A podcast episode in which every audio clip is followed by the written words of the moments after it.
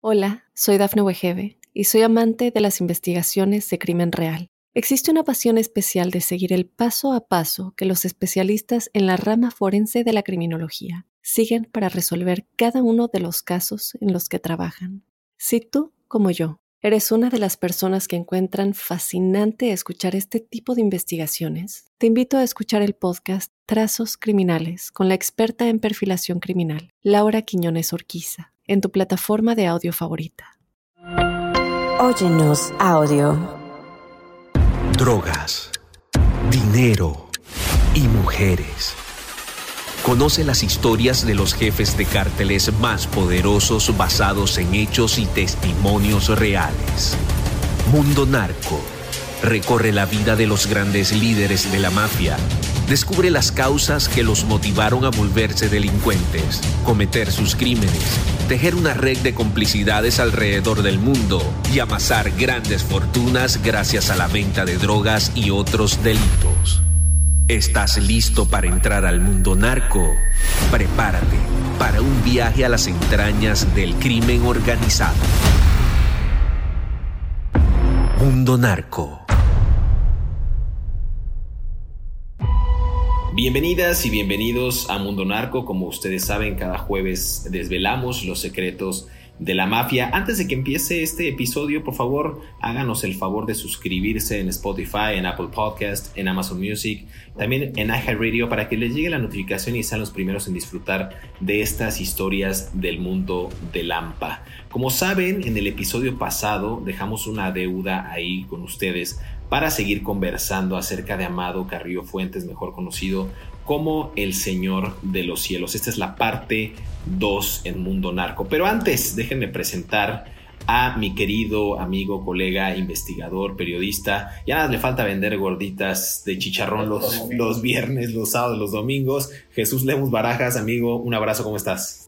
¿Qué tal, mi querido José Luis? Te mando un abrazo con mucho cariño, como siempre. Pues aquí yo muy contento este, explorando los secretos de la mafia y para platicarlos aquí en el mundo narco a nuestra audiencia que cada vez pues, más agradecido con ella, con nuestra audiencia, porque nos dan, nos dan mucho y nos piden mucho y aquí estamos trabajando para la audiencia, por supuesto. Sí, fíjate que este, este programa ya se los debíamos porque mucha gente se ha enfocado en investigar acerca del Señor de los Cielos y con lo que se topan es con una serie novelada ¿no? Inspirada por ahí en un libro que la verdad hay tintes eh, de verdad muy leves, pero realmente la historia la tenemos en los expedientes, en las crónicas, en los testimonios de gente que convivió con el denominado Señor de los Cielos. En el pasado episodio hablamos sobre, sobre su vida temprana, hablamos de él cuando pertenecía y creció en, eh, en, esta región de Guamuchilito, en el municipio de Nabolato, en Sinaloa. Eh, la gente, muy poca gente sabe que él vivió en una finca de 24 mil metros cuadrados donde había pues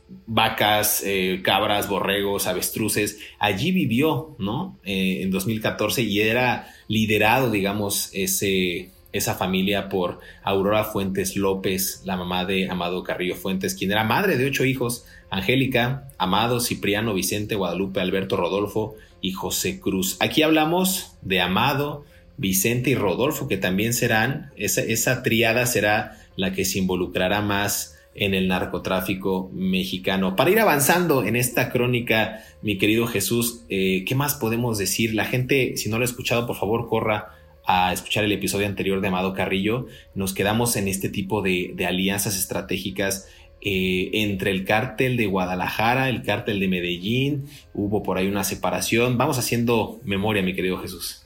Claro que sí, querido José Luis. Y ya, ya, ya mencionabas dos nombres importantísimos que van a, seguir brincando a lo largo de esta historia. Ah, junto con Amado Carrillo, es imposible disociar los nombres de su hermano Vicente, a quien le decían el Viceroy, y su hermano Rodolfo, a quien le decían el Niño de Oro.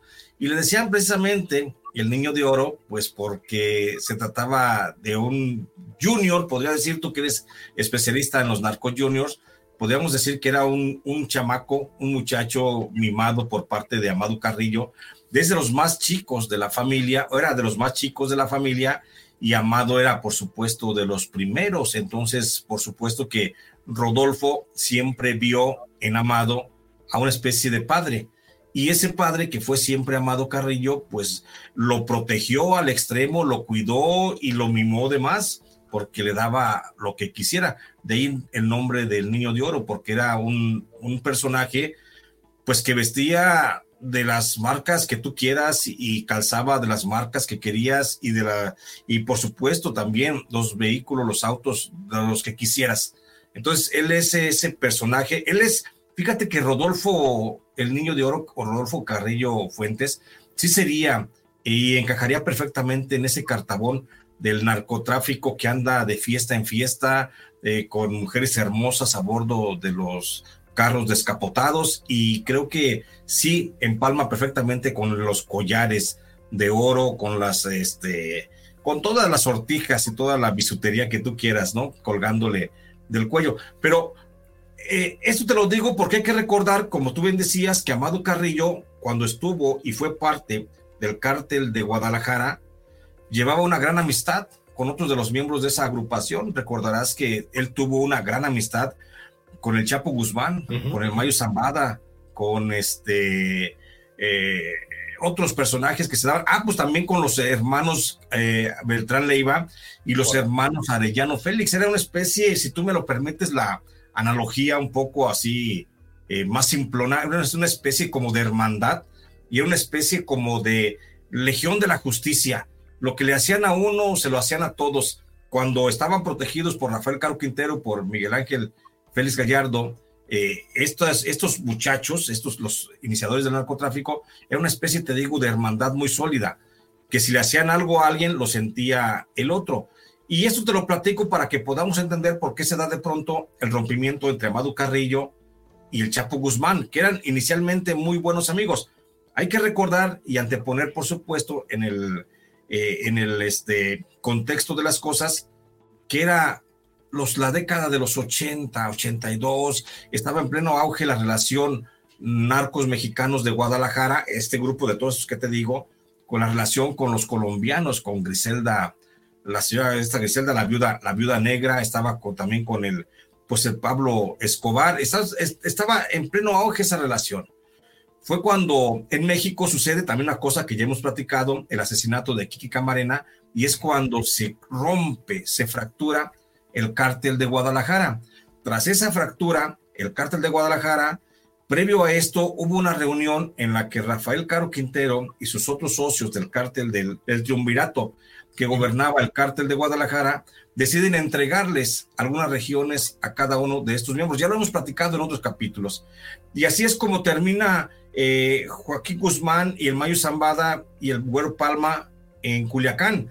Y así termina, por ejemplo, los Beltrán Leiva en Morelos. Y así termina también Amado Carrillo en, en Ciudad Juárez. Y también, por supuesto, los Arellano Félix terminan en Tijuana. ¿Por qué te digo de esto? Porque esto va a ser fundamental para poder entender eh, el crecimiento, el auge y la caída que luego tuvo el propio Amado Carrillo. Cuando se separa del, del cártel de Juárez, Amado Carrillo iba y estaba con todas las mejores relaciones que tenía con los Arellano, con los Chapo y con los Beltrán.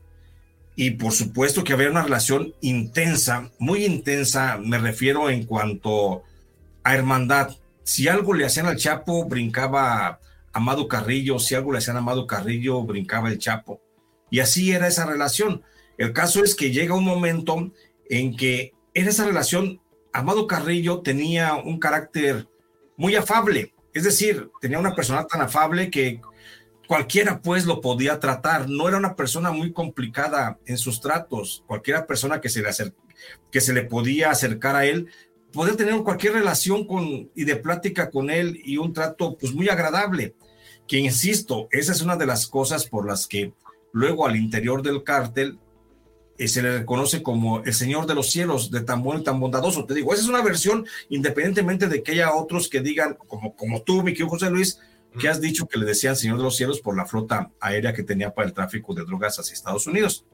El caso es que la afabilidad que tenía Amado Carrillo hizo que mantuviera muy buena relación con los Ariano Félix, igual con el, el, Chapo Guzmán, pero el Chapo Guzmán llega un momento en que rompe con los Arellano Félix Y recordarás, porque aquí también ya lo platicamos, el Chapo rompió con los Arellano Félix porque un compadre del Chapo, Armando López, el rayo, el rayo de Sinaloa, enamoró y se enamoró de Nedina Arellano Félix. Y de esa unión nace un niño.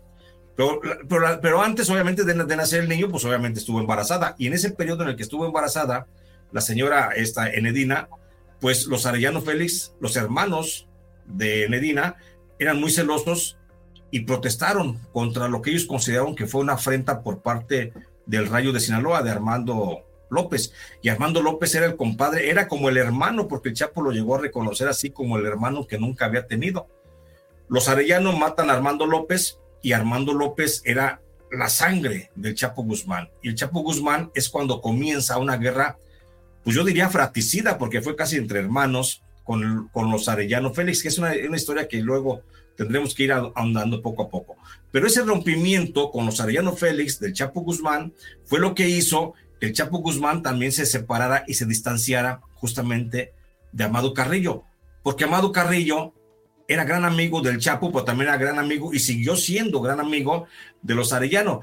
Y el Chapo no toleró que Amado siguiera con esa relación de los Amado y por eso rompen. Y por eso Amado Carrillo termina distanciado, muy distanciado del Chapo Guzmán, a grado tal que luego posteriormente podría haber ahí algunas rencillas. ¿Qué pasa cuando el Chapo Guzmán se separa de, Amado Carrillo, rompe relación?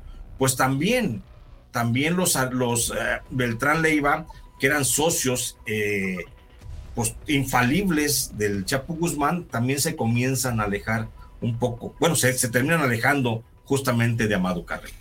Déjame hacer una pausa, mi querido Jesús, aquí en Mundo Narco y regresamos para seguir conversando acerca de Amado Carrillo Fuentes y seguir desvelando este y más secretos de la mafia. No se despegue.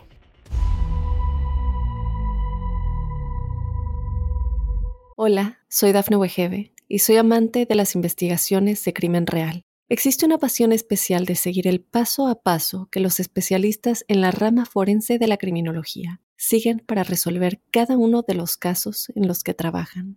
Si tú, como yo, eres una de las personas que encuentran fascinante escuchar este tipo de investigaciones, te invito a escuchar el podcast Trazos Criminales con la experta en perfilación criminal, Laura Quiñones Orquiza, en tu plataforma de audio favorita.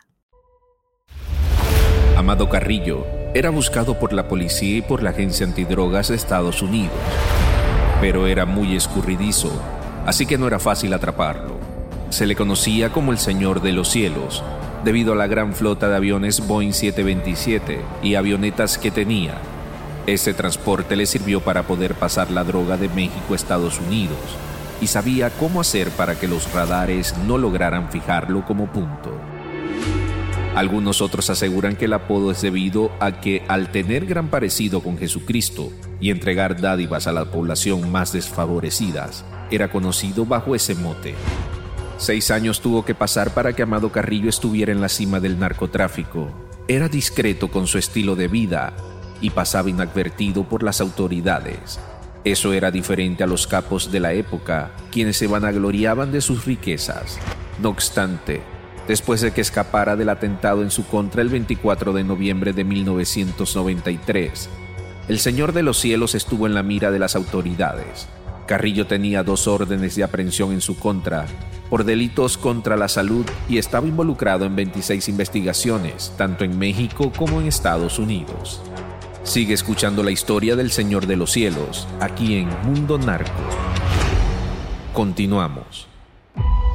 Regresamos a Mundo Narco, los secretos de la mafia. Estamos conversando acerca de Amado Carrillo Fuentes, el Señor de los Cielos. Qué interesante crónica, mi querido Jesús, que estás haciendo desde pues, prácticamente la propia fundación del cártel de Juárez, alrededor de los años 70. Nada más recordarle a la gente que eh, el líder, el otro líder de esta organización era Pablo Acosta Villarreal quien fue asesinado en una aparente traición de Amado Carrillo en 1987. Esto fue en una redada transfronteriza con elementos de la Policía Federal, extinta Policía Federal Mexicana, en el pueblo de Santa Elena, en Chihuahua. A partir de ahí, un ex oficial de también la extinta DFS, recordarás esa temible Dirección Federal de Seguridad, mi querido Jesús, Rafael Aguilar Guajardo, toma el lugar y junto con Amado Carrillo eh, pues empiezan ellos a crear estas alianzas de las que hemos conversado, tanto con cárteles colombianos como con la venia del, pues casi ya extinto también cártel de Guadalajara, que después se repartiría en diferentes organizaciones. Ya lo has mencionado muy bien, el cártel de los Arellano Félix, los Beltrán Leiva, la decisión que conformaba el Chapo junto con el Mayo y el Güero Palma, otra decisión muy interesante también del eh, Juan José Esparragosa Moreno, el Azul. Entonces, por ahí hay una conformación interesante que después, como bien mencionabas y siguiendo esta misma crónica, eh, se fragmenta a través de las relaciones que tenía el propio Amado con diferentes grupos que entre ellos estaban peleados. Y referiste de manera prístina el caso de el Chapo Guzmán con los Arellano Félix, que no se llevaban inclusive tras el embarazo del rayo eh, de Sinaloa junto con la señora Enedina, que podrían, eh, que en ese caso tendrían, perdón, a bien procrear una criatura. Entonces me parece interesante porque la gente podría este, eh, quizás confundirse con muchos nombres, pero la verdad es que como este resumen que hice rápidamente, te das cuenta lo que hemos narrado en episodios pasados, que son familias, que son familias que quizás como en una colonia popular, ¿no? Los López se juntaron con los Pérez y los Pérez con los, con, no sé, con, con los Rodríguez. En este caso así era. La conformación de las mafias mexicanas está eh, liderada por estos grupos de poder que se relacionan entre sí para seguir afianzando las redes eh, criminales. Mi querido Jesús, vamos avanzando en esta línea del tiempo, ¿cómo lo ves? Por supuesto que sí, José Luis, y hay que destacar una, una cosa de todo este que en esta maraña que estamos haciendo de relaciones que a final de cuentas son relaciones de familia, porque eran familia a final de cuentas, todos estos grandes narcotraficantes. Y hay que, hay que seguir estableciendo, te digo, a mí me gusta mucho insistir en el contexto para que la gente pueda pensar y pueda saber y pueda imaginarse justamente qué estaba pasando en el momento en que se estaban dando algunas situaciones y que no veamos la historia como temas aislados, sino que la historia del narcotráfico, igual que la historia universal misma, la historia de la humanidad, pues va siempre hilada de unos actos llevan a otros, luego otros son consecuencia de, los anteriores y luego esos son motivos de los que siguen. Entonces, eso es lo que intento yo establecer en, este, en esta línea de tiempo.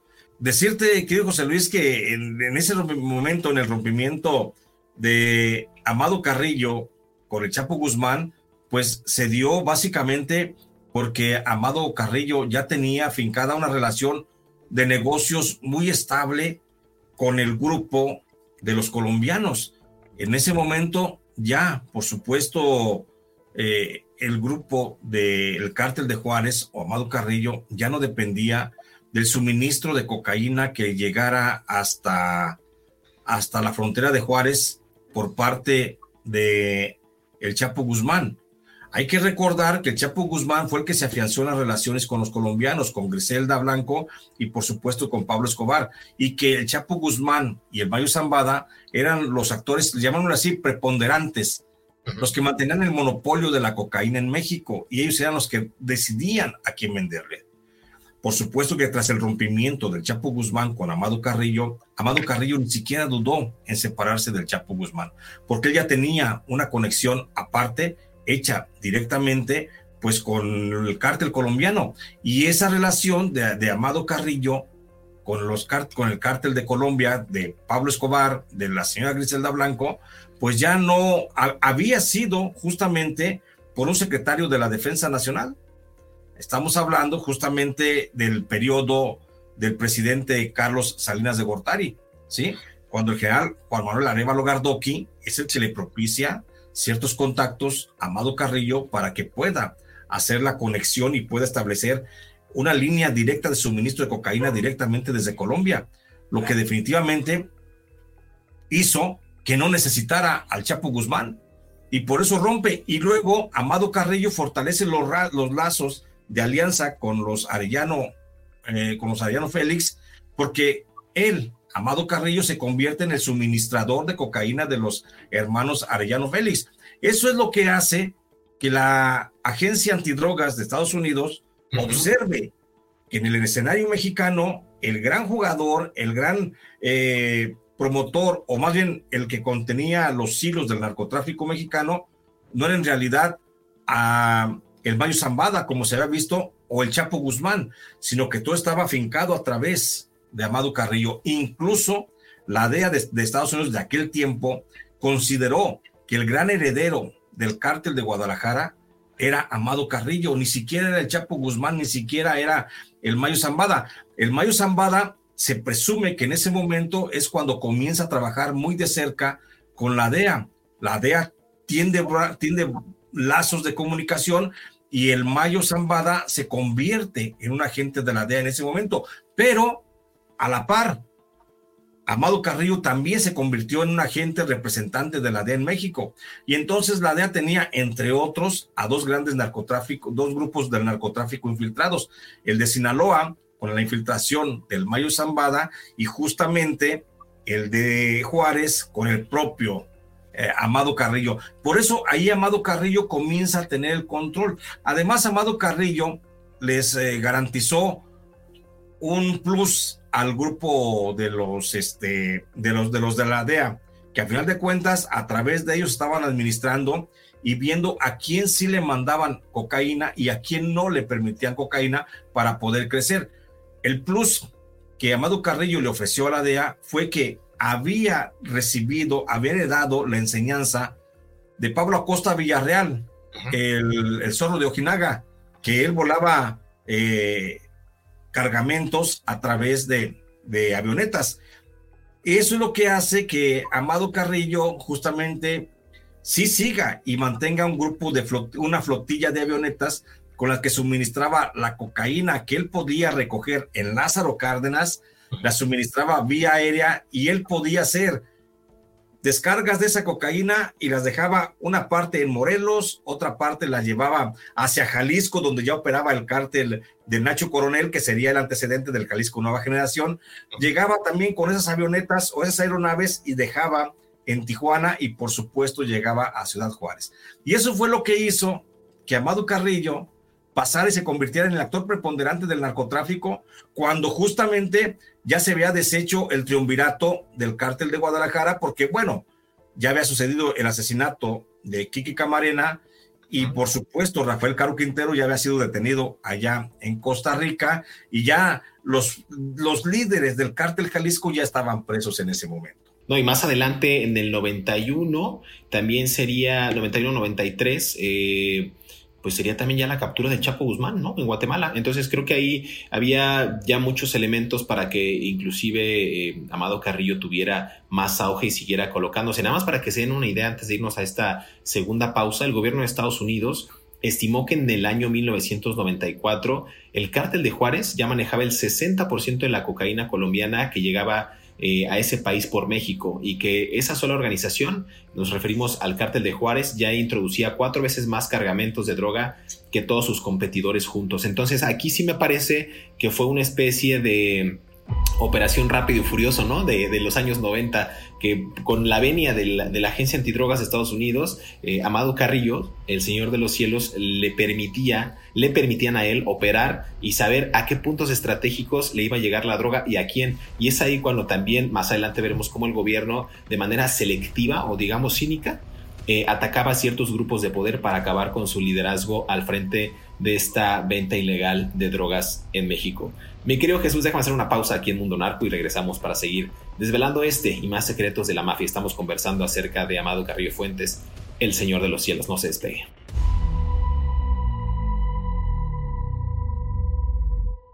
Hola, soy Dafne Wegebe y soy amante de las investigaciones de crimen real. Existe una pasión especial de seguir el paso a paso que los especialistas en la rama forense de la criminología siguen para resolver cada uno de los casos en los que trabajan.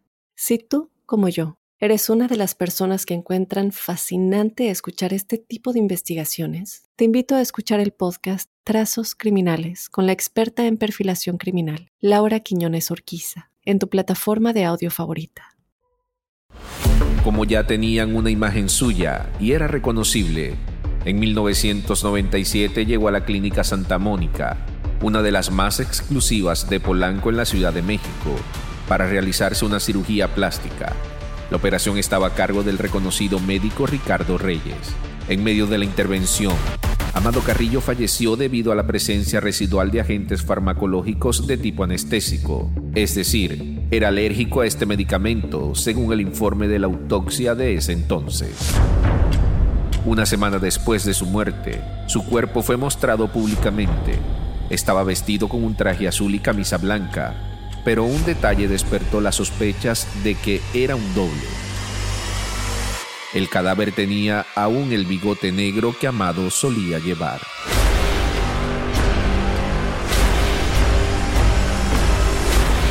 José Luis Rodríguez el Chiquilín fue el primer sospechoso, ya que trabajaba para el capo del cartel de Juárez, y no lo devolvieron. Si bien se pidieron estudios para saber la verdadera identidad, no encontraron resultados fehacientes de que se tratara de Amado Carrillo. Hasta el día de hoy, la extinta Procuraduría General de la República, hoy Fiscalía, aún no tiene pruebas de la muerte del capo. Algunas versiones apuntan a que el Señor de los Cielos se acogió al programa de protección a testigos de la DEA. Sigue escuchando la historia del Señor de los Cielos aquí en Mundo Narco. Continuamos.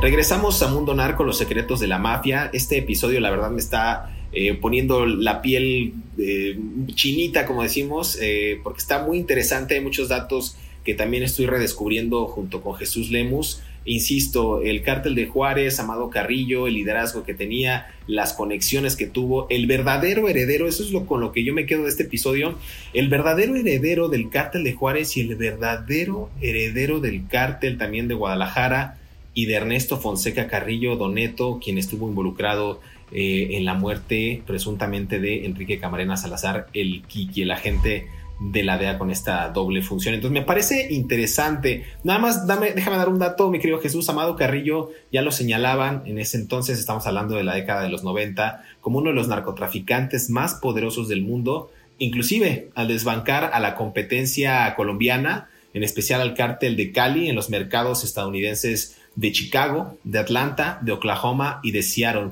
Para ese momento, insisto, a mí me parece relevante que la DEA y la agencia eh, y, otras agencias de seguridad en Estados Unidos ya apuntaran a un mexicano, a un norteño como el principal proveedor de drogas en el mundo. E insisto, ya con la venia de la propia agencia, al incluirlo parece ser en una doble función e inclusive en una especie de nómina, al igual que el Mayo Zambada, que a mi parecer el Mayo Zambada sigue perteneciendo a la agencia antidrogas porque a él no lo toca, pero ese es otro capítulo, mi querido Jesús.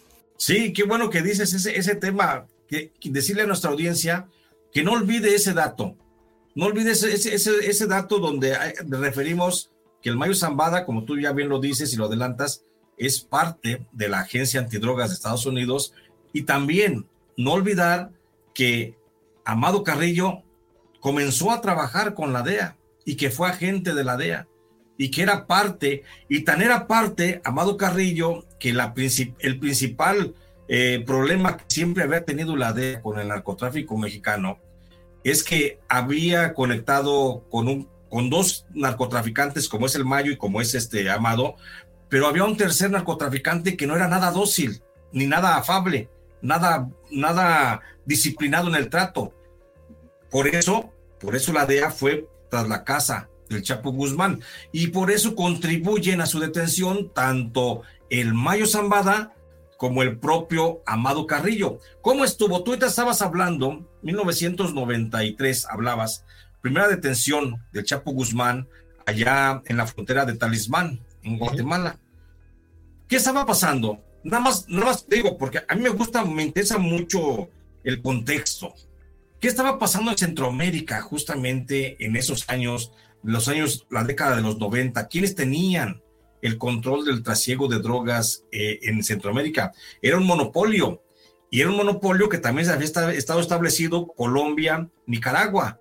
Eran los hermanos, eh, los sandinistas, eran eh, Daniel Ortega, era el que mantenía el control ya desde el poder de la dictadura sandinista en el gobierno de Nicaragua, era el ejército nicaragüense el que mantenía el control de las drogas en Centroamérica. Pero llega el Chapo Guzmán, intenta hacer una, una, conexión, una negociación con eh, Daniel Ortega, no se puede establecer esa, esa conexión y es cuando el Chapo Guzmán comienza a voltear a otros actores de la región. Estamos hablando de la década de mitades de los 90. Estamos hablando de que comienza a buscar, a buscar, y comienzan a infiltrar a un pequeño grupo de narcotraficantes, de pequeños empresarios en, eh, en Honduras. Y ahí comienza a surgir, a brotar un nombre, el nombre de Juan Orlando Hernández Alvarado. Y este Juan Orlando Hernández Alvarado, como empresario, comienza a promover justamente el narcotráfico en aquella región, a grado tal de que le nace luego la ambición de ser diputado y comienza a ser financiado por el cártel del Chapo Guzmán. Y Chapo Guzmán le ofrece al grupo que encabezaba Juan Orlando Hernández Alvarado todo el financiamiento posible para que le quite y le arrebate el control de las drogas en Centroamérica al cártel que prácticamente sería el gobierno de Nicaragua, de Daniel Ortega. Es cuando ahí se establece, es cuando comienza a financiar el Chapo Guzmán carreras de algunos políticos allá en Honduras. Y uno de los más beneficiados es justamente este, Juan Orlando Hernández Alvarado. Juan Orlando, si usted no lo ubica por su nombre, seguramente lo ubicará por el cargo. Juan Orlando Alvarado es quien a partir del 2014 llegaría a ser presidente de la República de Honduras y hasta el 2022 estaría en el cargo. Sin embargo, hay que recordar que en, en el 2019 el gobierno de Estados Unidos captura al presidente de Honduras, se lo lleva justamente y hoy bueno, en estas fechas estamos hablando de que comenzaría el juicio contra este personaje de Juan Orlando Hernández Alvarado, que está financiado, fue financiado por el Chapo Guzmán para mantener el control de las drogas. Por eso, por el crecimiento del control de las drogas en Centroamérica, a la DEA le urgía la detención y la captura urgente hacia la década del, al inicio de la década de los noventas del Chapo Guzmán, que ya estaba operando en aquella región aunque las relaciones se quedaron de algunos grupos que quedaron ahí establecidos en, en el Centroamérica con el cártel de Sinaloa. Y por eso vamos a entender que el cártel de Sinaloa es el cártel mexicano que más presencia tiene en Centroamérica y que es justamente con esta financiación, con este financiamiento que se da en los noventas y luego los, a partir del 2000 se comienzan a hacer fuertes, muy fuertes la, la posibilidad de financiamiento de grupos políticos y eso le nace en el seno del cártel de Sinaloa. Y es cuando el Chapo Guzmán, bueno, recordarás que Chapo Guzmán en la, en primera fuga que se da en el 2001, comienza a reubicarse y no sabe dónde quedarse y es cuando otra vez huye hacia Centroamérica y allá estaría un tiempo protegido por los grupos que él mismo financió, a lo mejor siete, ocho años antes de ser nuevamente acogido. Y otra vez son los grupos ahí en Honduras, como el grupo del presidente Juan Orlando Hernández Alvarado, los que le dan cobijo. ¿Por qué hay que decir esto? Porque estamos hablando de, la década de los 2000, 2015, del 2000 al 2010. Es una época en la que muy activo se vio el cártel de Sinaloa financiando campañas políticas. Por eso no es descabellado que haya financiado también campañas políticas en México. Y por eso que en México tenemos una tradición de presidentes que han sido financiados por el narcotráfico, como Carlos Salinas de Gortari, Ernesto Cedillo Ponce de León, después Vicente Fox, después llegaría Felipe Calderón, luego Enrique Peña Nieto, todos financiados por el narco. ¿Usted cree que esa historia se iba a romper de la noche a la mañana de financiamiento del narcotráfico? Nomás la dejo ahí. El caso es que ese es el antecedente y por eso a la DEA le urge la detención y la captura del Chapo Guzmán. Y hablamos del 93, cuando en esa captura influyen mucho el Mayo Zambada y el señor Amado Carrillo.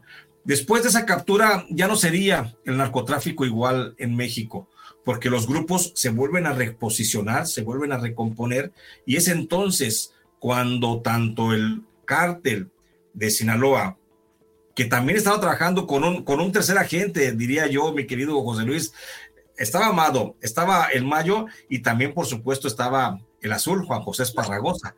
Entonces, ahí hay, que, hay que ir recordándole a la gente quiénes eran los que pudieron haber estado trabajando con, con la DEA, porque luego van a desaparecer misteriosamente, al menos el, Amado Carrillo, Señor los Cielos, y el azul, por supuesto, Juan José Esparragosa, y eso lo vamos a platicar, por supuesto, más adelante. Y en, y en supuestas muertes muy sospechosas cada uno, ¿no? Uno en la plancha y el otro supuestamente murió de, de, COVID, ¿no?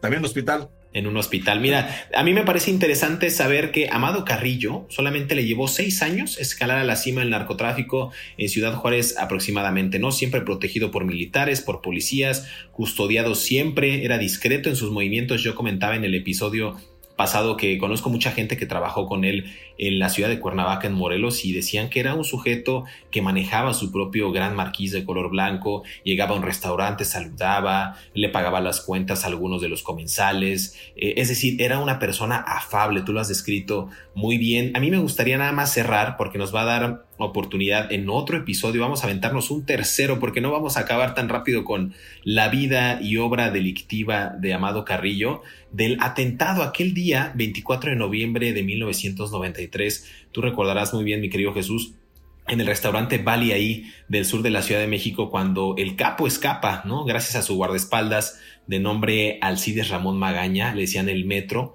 eh, el, metro. ¿no? Y, y, le hacen este atentado y resulta que pues logra salir avante este, este hombre. Para entonces me parece que eh, Amado Carrillo Fuentes ya estaba involucrado en al menos 26 investigaciones en Estados Unidos y México. Había dos órdenes de aprehensión en su contra ya por delitos contra la salud. 1993 me parece que sí fue un año definitivo. Estamos hablando que ya se había efectuado esta crisis monetaria en México tras el llamado error de diciembre con Carlos Salinas de Gortari y Ernesto Cedillo. Ya habían capturado al Chapo por el asesinato del cardenal Jesús Posadas Ocampo. Los Arellano Félix traían pleito con el Chapo. El Mayo, Rafael Caro Quintero Doneto y Amado entregan al Chapo y luego Amado ya estaba siendo buscado. Entonces, me parece que el ambiente sociopolítico ya estaba muy álgido y también estaban descubriendo que ese tufo de narco gobierno, ese atisbo ya apestaba pues prácticamente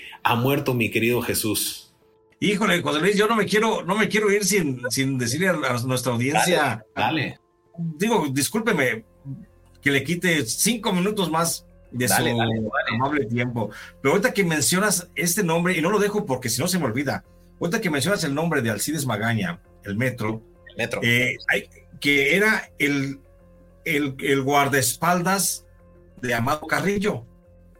¿Por qué llega Alcides, Alcides Magaña como guardaespaldas de Amado Carrillo? Estamos hablando de la fecha, estamos hablando de 1990 y... ¿Qué me dijiste? 93. Estamos hablando de 1993. ¿Sabes quién controlaba el CISEN en aquel tiempo? Un señor que se llamaba eh, Genaro García Luna. Y Genaro García Luna tenía como principal informante a el metro, Alcides Magaña. ¿Por qué? Cuando a Genaro García Luna le encargan, como encargado del Centro de Investigación y Seguridad Nacional de México, le encargan la investigación del secuestro del banquero Alfredo Alfredo Arbelú. Arbelú, exactamente. Comienza a buscar, pero sus fuentes lo llevan a, pactar con un narcotraficante que operaba en Tabasco. Y ese narcotraficante es Ramón Alcides Magaña. Y ese Alcides Magaña es el que le, le, desenmascara todo el tema, se pone a trabajar con su célula criminal que operaba allá en aquella región de Tabasco, comienza a operar, comienza a operar, y órale, descubre y rescatan al banquero Alfredo, Alfredo Harpelú, lo, lo rescatan Incluso hay dos detenidos, detienen a dos de los secuestradores. Y, y esto es un logro para Genaro García Luna. Y Genaro García Luna era un hombre magnánimo también, desprendido. Cuando lo reconocen como un gran salvador de la, de la vida de este banquero y tiene todo para hacer, él le da a escoger, Cides Magaña, una posición dentro de lo que sería en ese tiempo la Policía Federal. Pero Alcides Magaña le pide que no, que mejor lo conecte con el Señor de los Cielos, que en aquel tiempo era el principal operador del narcotráfico en México. Y por eso Genaro García Luna le recomienda como guardaespaldas a Alcides Magaña al Señor de los Cielos. Y por eso, es que Alcides Magaña había tenido también formación militar. Y por eso el, Señor de los Cielos siempre tuvo a Alcides Magaña como una cosa espectacular, como como uno de los mejores hombres, porque eh, él estaba seguro que nunca le iban a hacer nada. Y ahorita que viene, viene a colación de que justamente no logran asesinar a Amado Carrillo por la intervención de Alcides Magaña, pues ahí, ahí, ahí queda nada más el, el, comentario justamente de la relación que tenía Alcides Magaña con Amado Carrillo. Que nada, insistimos, eh, y quiero ser muy puntual ahí, nada es fortuito en el mundo del narcotráfico.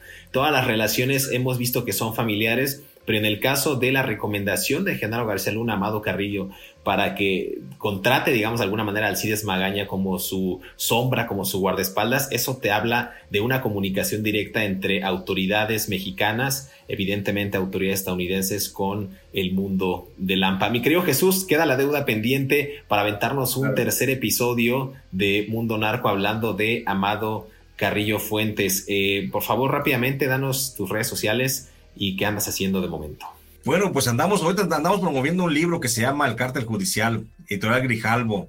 Eh, y pues estoy haciendo la promoción de ese libro, estoy en Sensontle 400 escribiendo y pues estoy en, muchas librerías todavía a través de mis libros, mi querido José Luis, y estoy en mi canal de YouTube que se llama Jesús, J. Jesús Lemos. Ahí estoy para platicar de los temas más importantes de información. Gracias, mi querido Jesús. También recuerden descargar los libros de Jesús Lemus Barajas en plataformas digitales. Los pueden encontrar ahí si usted nos escucha en otra parte que no sea México. Eh, a mí me encuentran en todas las redes sociales como José Luis Montenegro. Síganme, por favor, en mi cuenta de TikTok, en mi canal de YouTube, en X y también en Instagram. Muchas gracias. Suscríbase a Mundo Narco, los secretos de la mafia en Spotify, en Apple Podcast, Amazon Music y escríbanos de quién les gustaría que conversemos en los siguientes episodios de Mundo Narco. Muchas gracias, nos escuchamos en el siguiente capítulo de Los secretos de la mafia.